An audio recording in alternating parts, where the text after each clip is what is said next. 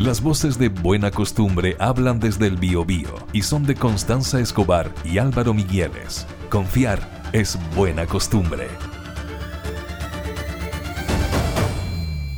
Oye, fíjate que este asunto de, el clima ya definitivamente a, muchas personas eh, los tiene descolocados porque hace mucho frío al mediodía, en donde habitualmente a esta altura del partido deberíamos tener 20, 21 grados de temperatura. Tenemos 14 grados con un viento gélido. Así es. Eso yo creo que es lo peor, el viento. Sí, está muy helado. Entonces, ¿qué es lo que está pasando? Además, hoy día comienza a llover de nuevo. En la madrugada llovería con bastante intensidad y con harto viento.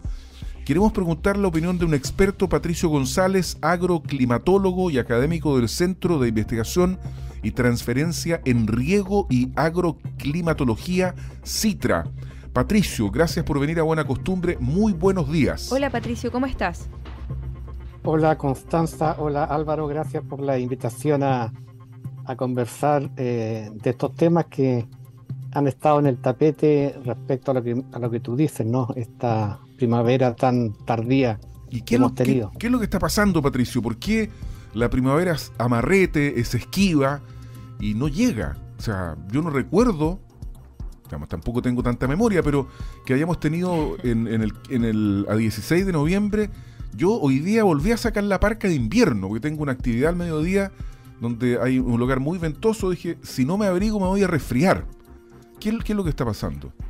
Mira, en realidad lo que está pasando es que este año hemos tenido el evento El Niño, que empezó mm. bastante tarde, y el evento El Niño normalmente altera mucho los patrones climáticos, en general generando bastante eh, alteraciones las lluvias eh, en invierno y en primavera, pero como empezó tarde, está eh, en este momento alterando el patrón primaveral.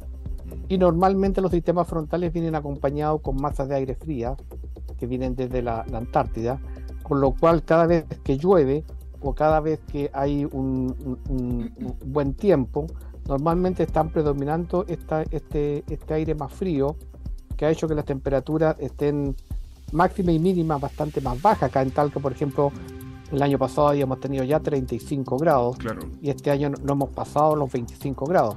Pero es un, es un fenómeno global que está pasando en el mundo de alteración extrema respecto al, cambio climático, ¿no?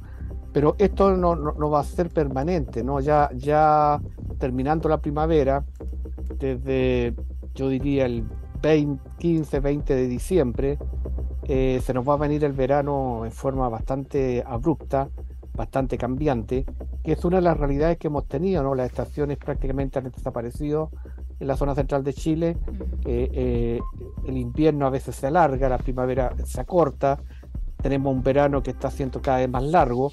Entonces estos extremos son los que llaman la atención porque no estamos acostumbrados a tener eh, estaciones tan eh, cambiantes, pero es una realidad que este año para la, la, zona central ha sido muy dura, para la agricultura ha sido muy dura, tuvimos dos ríos atmosféricos en junio, y en agosto, que prácticamente destrozaron la agricultura en la zona central de Chile, mm. y estas lluvias que están complicando mucho a la parte frutícola, sobre todo a las cerezas, a los arántanos, a las viñas, porque después de estas lluvias las temperaturas van a empezar a subir 22, 23, 25 grados en el Maule, y eso puede acarrear enfermedades fungosas para la agricultura. Así que el cambio climático ha sido muy desastroso en general.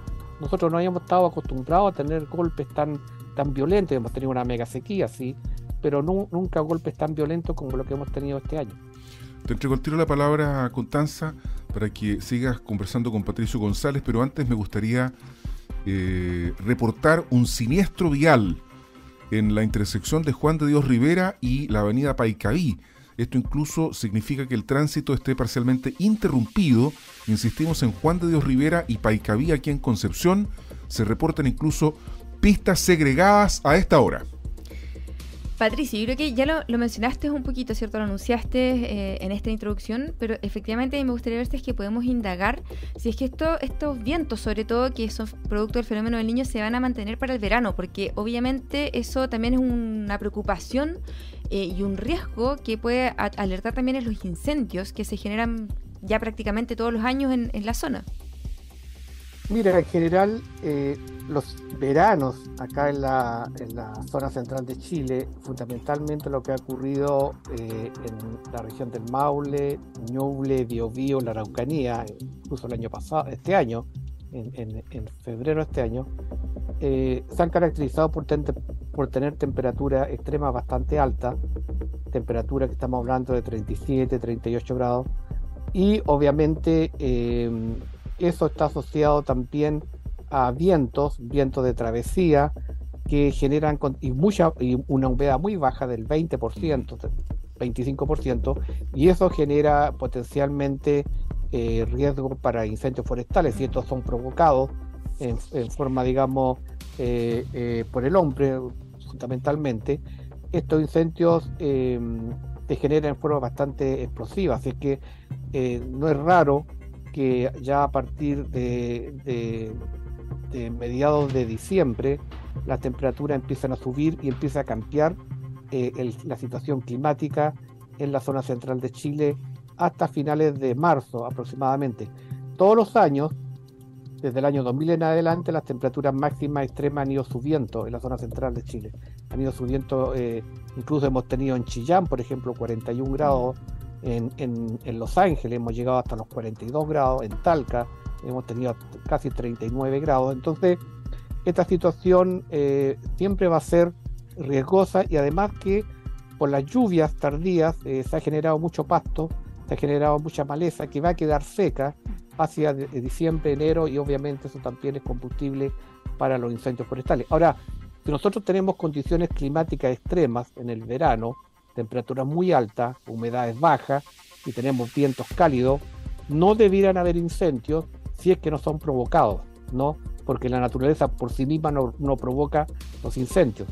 Pero lamentablemente eh, eh, estos incendios que son provocados, que son intencionales, basta con que empiecen en un lugar para que se espantan en forma muy, muy agresiva en ambientes en que las temperaturas son bastante altas. Patricio, también ya lo mencionaste, ¿cierto? Eh, esto obviamente afecta a los agricultores, sobre todo lo que tú decías de los frutos rojos, los berries, o sea, cereza, eh, me imagino que las frutillas también, los arándanos. ¿Vamos a tener poca fruta esta temporada? Mira, este año ha sido para la agricultura bastante desastrosa. Eh, tuvimos dos ríos atmosféricos eh, a finales de junio y, en agosto que prácticamente destrozaron todos los sistemas de riego que habían, en la, mm. sobre todo en la región del Maule y la región de Ñuble y también en, en O'Higgins, ¿no? las bocatomas, eh, los canales quedaron tapados, muchos de ellos, muchos eh, predios quedaron inservibles por barro, por piedras, que incluso se van a tener que reconvertir en otra cosa. Entonces los agricultores, yo me reuní con los agricultores en la Asociación Central hace unos meses atrás, y ellos me decían, sí, esto se va a notar cuánto empieza el verano y haya menos oferta de hortalizas y menos oferta de fruta, esto se va a notar porque tenemos agua, sí, este año ha sido lluvioso, pero no tenemos cómo conducirla desde el embalse, desde el río al predio, porque los canales están tapados y tenemos que eh, empezar a trabajar con maquinaria para destaparla. O el predio está prácticamente lleno de barro y lleno de piedra y eso prácticamente para este año va a ser muy difícil o va a tener que abandonar esa parte para cultivar. Entonces, sí va a haber, debería haber una afectación en cuanto a, la oferta en, en, hortaliza y en fruta para, para eh, eh, el verano y esto eventualmente puede eh, repercutir también en los precios, porque la región del Maule es bastante, eh, una de las regiones más ricas en cuanto a producción de, de fruta, de viña. Eh, la región del Maule, igual, que O'Higgins, tuvo una afectación muy, muy, muy violenta, ¿no? Mm. Lamentablemente hemos tenido una mega sequía que terminó, o sea, terminó una pausa de la mega sequía este año con estas lluvias que eh, muchos agricultores me decían, mira, yo prefiero que hubiese continuado la mega sequía porque teníamos agua y no que hubiesen habido lluvias de tan intensidad, de tan magnitud, que nos destruyó prácticamente más del 70% de, de, nuestros sistemas de, de nuestros predios mm. de regadío. Entonces, el clima, fíjate, el clima, un clima hostil, un clima agresivo, un clima que cuando llueve destruye, y eso nosotros no lo habíamos tenido Habíamos tenido una mega sequía, claro, pero había agua, no había. La mega sequía no genera Por lo menos en la parte centro, en el norte había sequía, pero en el centro, digamos, las cosas estaban relativamente controladas. Claro, pero una lluvia intensa eh, prácticamente te destruye, estamos hablando de 10 mil millones que necesitan los agricultores para reparar eso. Entonces, eh, el clima extremo lamentablemente a nosotros no nos sirve y, vamos a tener que acostumbrarnos porque probable que el próximo invierno también tengamos ríos atmosféricos de este tipo. Estamos hablando con Patricio González, agroclimatólogo y académico del Centro de Investigación y Transferencia en Riego y Agroclimatología. Para esta noche, para esta noche madrugada, hay eh, pronosticada lluvia más o menos intensa aquí en la región del Biobío caerían aproximadamente 20 milímetros en un lapso de tiempo relativamente breve. ¿Qué sembradíos podrían verse afectados? Por ejemplo, mi mamá me habla del, sembradío del choclo. Aquí ya los, choclos se sembraron y eventualmente podría, ¿cómo se llama?, haberse afectado todo esto, a pesar que ya la plantita está echando raíces. Pero si, si llueve mucho, también podría fregar los cultivos de la zona del Biobío, este Patricio. Mire, Claro, mira, va a llover, va a empezar a llover en Concepción hoy día en la tarde, eh, después de las 15 horas, con viento, ¿no? Va a ser un, va a ser un temporal como de invierno.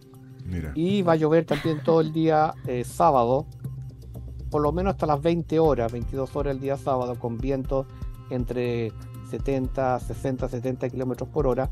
Concepción hasta la fecha tiene 766 milímetros y lo normal son 951, o sea, todavía tiene un déficit importante, tiene casi un 20% de déficit.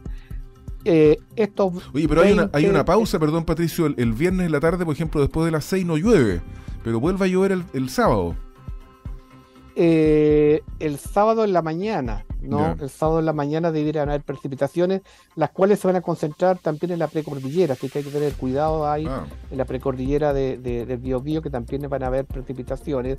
Está asociado a un río atmosférico de categoría 1 a 2, que es débil, pero de todas maneras la humedad puede generar eh, precipitaciones. Mira, el clima es una probabilidad, ¿no? El clima no es una certeza, es una probabilidad. Entonces, si hablamos de 20 milímetros, pueden ser 40, 45, sobre todo en el área de precordillera. Bueno, los cultivos, eh, en el caso del viento, no pueden tener algún tipo de, daño a, a los cultivos. El problema está que la asociación de humedad y después el día domingo, lunes, con alta temperatura, normalmente puede generar enfermedades fungosas, apariciones de hongos, que los agricultores están muy atentos para hacer aplicaciones, ¿no? Entonces eso encarece también la producción. Por eso eh, hay que estar atento a, la, a las condiciones que van a venir, no tanto de, tanto de la lluvia que va a caer como de las temperaturas que van a empezar a subir domingo, lunes, sobre los 20 22 grados. Entonces se va ah. en la primavera se altera humedad con calor y eso es, nocivo para la agricultura porque es un campo propicio para los hongos, para las bacterias que eh, eh, se propagan muy rápidamente. Entonces eso los agricultores los tienen muy preocupados tanto en, el Biobío como en Ñuble y también en, el Maule. Súper clara la explicación de Patricio González. Cambiemos el foco de la atención, Patricio, vámonos de de la agricultura al turismo, que también está muy ligado con el clima. Yo, algo adelantaste tú hace un rato, pero evidentemente que los, empresarios turísticos están preocupados porque, bueno, ahora en el mes de noviembre, a final de noviembre vienen los paseos de fin de año, después vienen los, adultos, de los adultos mayores, de los niños, ¿cierto? Eh, de, fin de año de los niños, eh, y después vienen las vacaciones, entonces, ¿habrá verano?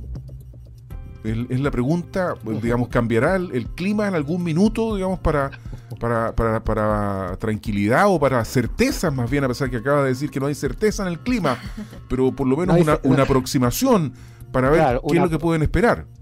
Claro, una, eh, eh, eh, siempre yo hablo del clima como una probabilidad, ¿no? Claro generalmente los agricultores a mí me piden, o la gente me pide certeza, mm. certeza de pronóstico, pero estamos en, en, cambio climático, mucho, eh, eh, las probabilidades también, digamos, son bastante útiles. Pero se puede, obviamente hay tendencias que tú puedes seguir. El, verano nuestro va a ser verano, no eh, ahí no hay ningún tema que discutir. Esta primavera va a terminar ya a los primeros días de, de diciembre y vamos a tener el verano que, corresponde, ¿no? Que, fundamentalmente desde aquí el verano las altas temperaturas empiezan ya eh, desde el 20 de diciembre y se van a extender hasta finales de marzo. También en el Biobío. también en el Biobío. Estoy hablando de la zona central de Chile, entre La Serena hasta la Araucanía. ¿no? Toda la zona central de Chile, también el Biobío, también Concepción, ¿no? que es una zona turística muy, muy interesante. Entonces no hay que temer. Esto, esta, el fenómeno del niño, si no hubiéramos tenido evento del niño, habríamos tenido una primavera totalmente normal. Es el evento del niño que nos está complicando con esta lluvia tardía. ¿Y por qué tardía? Porque el evento del niño normalmente empieza en enero y termina en diciembre. Y en este caso afecta el corazón del invierno. Este evento empezó tarde, empezó en junio, por lo cual afectó gran parte, una, una parte de junio y agosto, pero se concentró la lluvia en primavera.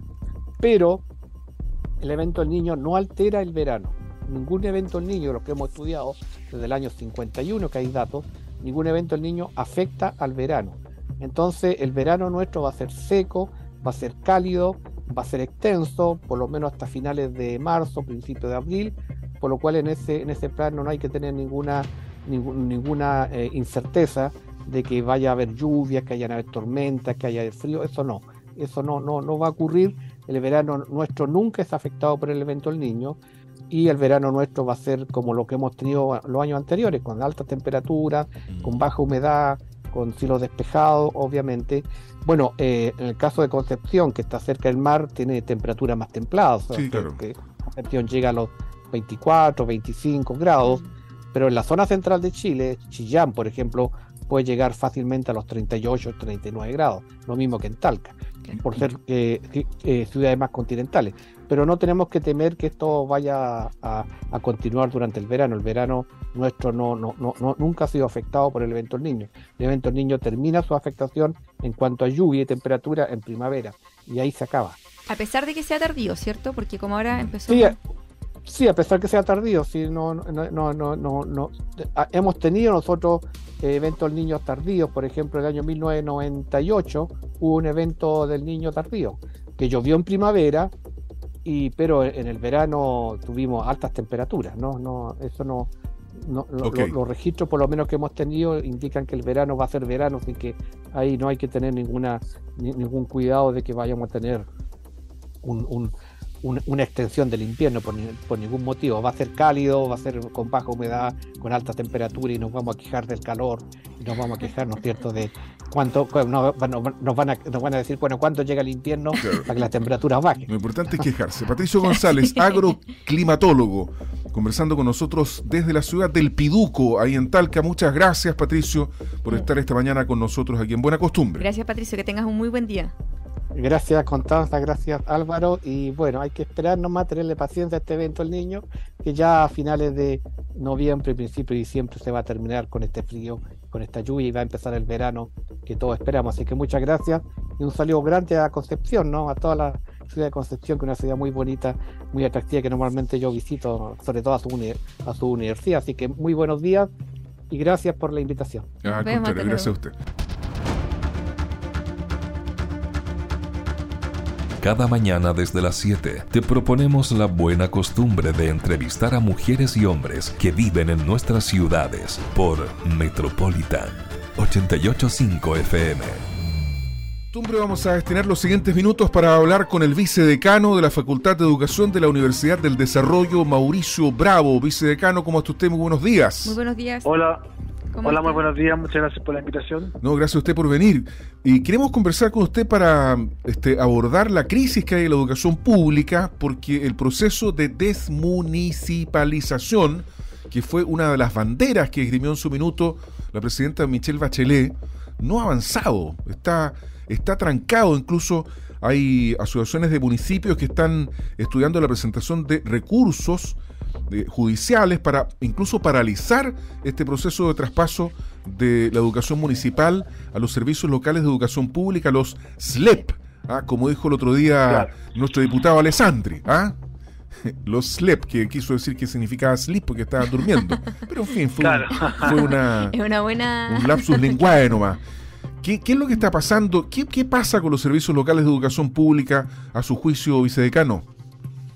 Mira, efectivamente creo que es una, mm, un cambio de la gobernanza del sistema de educación pública en Chile que es bastante radical porque pasamos de una administración descentralizada descentralizado a través de 340 y tantos municipios en todo el país a 70 servicios locales de educación pública que eh, pasa a tener una forma de administrarse totalmente diferente, donde abarca un territorio que es más grande, ¿cierto? Y hay otras instituciones que, eh, consejos locales u otros, ¿cierto?, que están en la administración de estos nuevos servicios locales de educación. Entonces, y por otro lado, el traspaso desde los municipios hasta, hasta nuevos servicios locales de educación pública también ha sido difícil porque los municipios, algunos de estos ya venían con algunos déficits económicos, por ejemplo, déficit de infraestructura o sobredotación de profesores y, administrativos que han tenido que absorber estos nuevos servicios locales de educación. Y el se tuvo que hacer cargo de todo, se tuvo que hacer cargo de todo, digamos, de los haberes y, de las acreencias eh, y de las deudas, digamos. Efectivamente, entonces no fue tal vez bien pensado el diseño de la, del, del traspaso desde una institucionalidad, que eran los municipios, a estos nuevos servicios locales, y eso está generando costos importantes hoy día, y lo más preocupante es que los costos los pagan los estudiantes y son generaciones que van perdiendo eh, calidad y equidad en el sistema educativo que después los va a acompañar en toda su trayectoria o gran parte de su trayectoria futura. Entonces, efectivamente nos tenemos que tomar esto en serio eh, y analizar críticamente qué es lo que vamos a hacer y si vamos a seguir avanzando y en qué, y en qué rapidez y en qué tiempo vamos a seguir avanzando. Se supone que la desmunicipalización de la educación era un proceso que, bueno, que se estaba dando de forma gradual, pero que debía culminar el año 2025. Ahora se supone que van a hacer una evaluación intermedia para ver si es que el proceso de instalación y las posibilidades eh, de, esta, de este traspaso cierto ha sido efectivo y ha regulado o mejorado lo que se pretendía mejorar cierto en la, en la educación municipal, que en el fondo tenía que ver con muchas brechas dependiendo de los ingresos que tenía un municipio, eran también eh, el reflejo de la calidad de la educación de cada eh, centro o de cada establecimiento. Pero al parecer la evaluación no ha sido tan buena. Claro, el objetivo de esta ley, no tenemos que olvidar que siempre estuvo enfocado en mejorar la calidad y equidad en el sistema de educación pública. Como bien tú dices, ¿cierto? El sistema público o municipal siempre tuvo eh, peores resultados en pruebas estandarizadas, por ejemplo, y generaba brechas importantes por nivel socioeconómico o por eh, dependencia. Y se pensó que cambiando la administración, de, y la estructura de administración de los, de los municipios hacia un servicio local iba a mejorar eso. Mm. Pero hasta el momento, aunque hay, para ser justo es muy poco tiempo aún como para determinar si una política pública, eh, sobre todo en educación, es exitosa o no. Pero sí lo que sabemos es que no ha pasado absolutamente nada en términos de los indicadores que eh, miden la calidad y la equidad del sistema.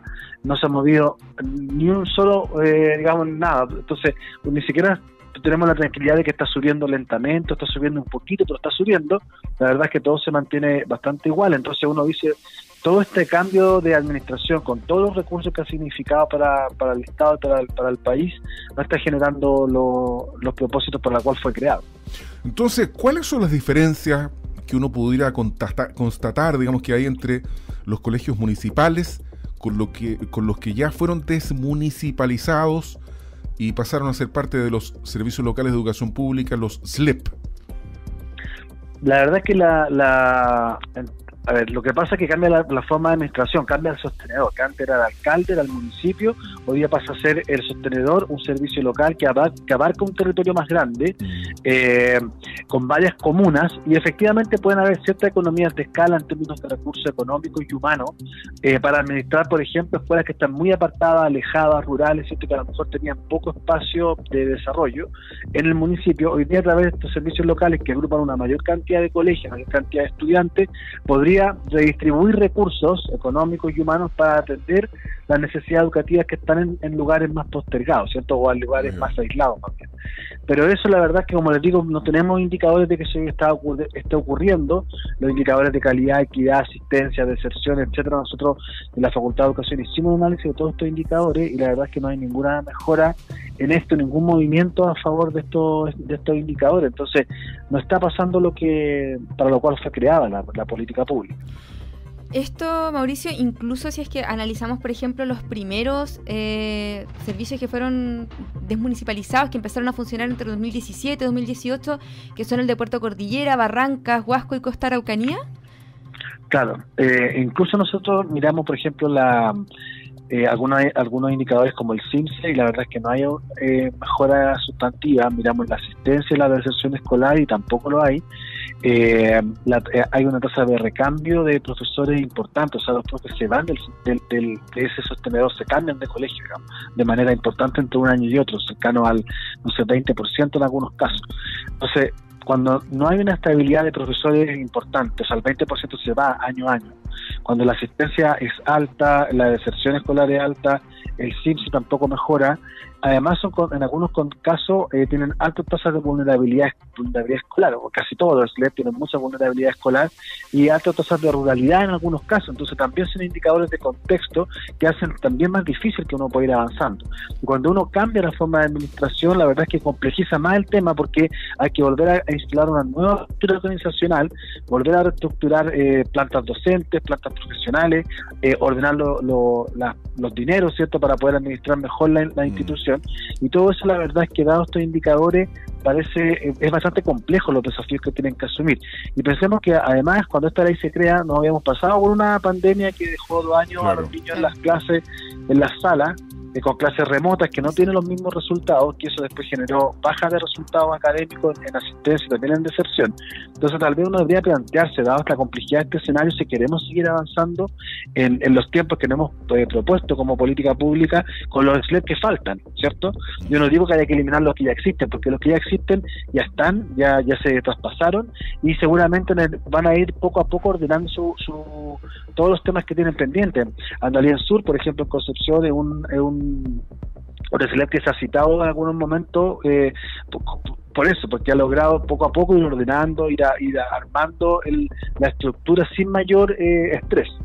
Y es un buen ejemplo que uno podría mirar también otros, en algunos otros SLED que son los primeros, los primeros años, podría mirar cuáles fueron las buenas prácticas, pero yo no sé, no me atrevería, por ejemplo, a eh, abrir un SLED el próximo año, el 2023, por ejemplo, para citarte algún uno en específico, por ejemplo, los, el, el SLEP de los Álamos o de, no sé, de, de Catapual, de, no sé, Petorca, distintos SLEP que están acá, que, se van a crear a partir del 2024, y que la verdad es que los indicadores que tienen en, en todos estos eh, datos que yo les dije recién son bastante complejos. Entonces, cambiar la estructura de administración cuando tienes altas tasas de deserción, tiene una asistencia eh, muy baja, muy bajo resultado en el CIPSE, por ejemplo, no creo que sea el momento indicado para poder hacer un traspaso de, administración. Mauricio Bravo, vicedecano de la Facultad de Educación de la Universidad del Desarrollo. La última pregunta, lo mencionaste hace algún rato, que probablemente era muy pronto para hacer una evaluación definitiva de esta política pública.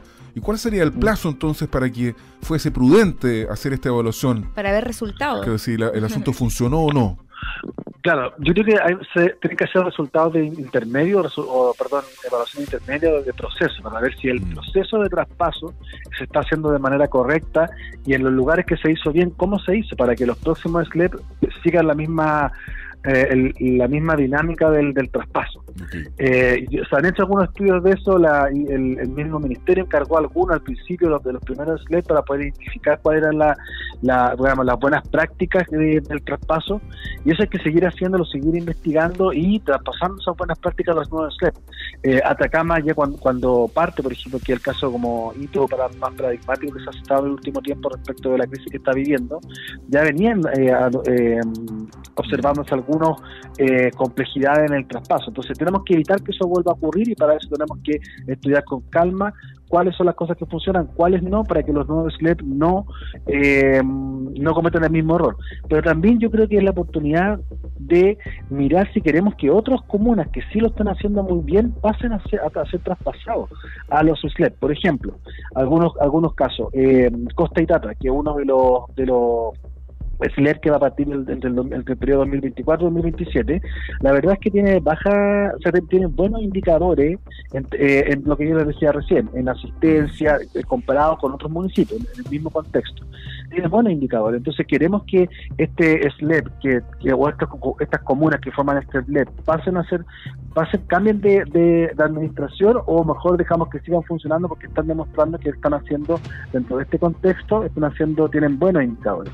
Lo mismo ocurre, no sé, con el de Santiago Centro, el de Manquehue, por ejemplo, o distintos otros municipios que van a formar estos SLEP que tienen buenos indicadores. Entonces, ¿queremos traspasarlo? ¿Es necesario traspasar estos SLEP? O tal vez no, tal vez no lo sea. Es una pregunta que tenemos que hacer. Bueno, las preguntas que deja planteadas Mauricio Bravo, vicedecano de la Facultad de Educación de la Universidad del Desarrollo. Gracias por conversar con nosotros esta mañana aquí en Buena Costumbre, Mauricio. Muchas gracias, Mauricio. Muchas que tengas gracias. buen día. Buena Costumbre de Metropolitan 885 FM es también una emisión multiplataforma para empezar el día informados.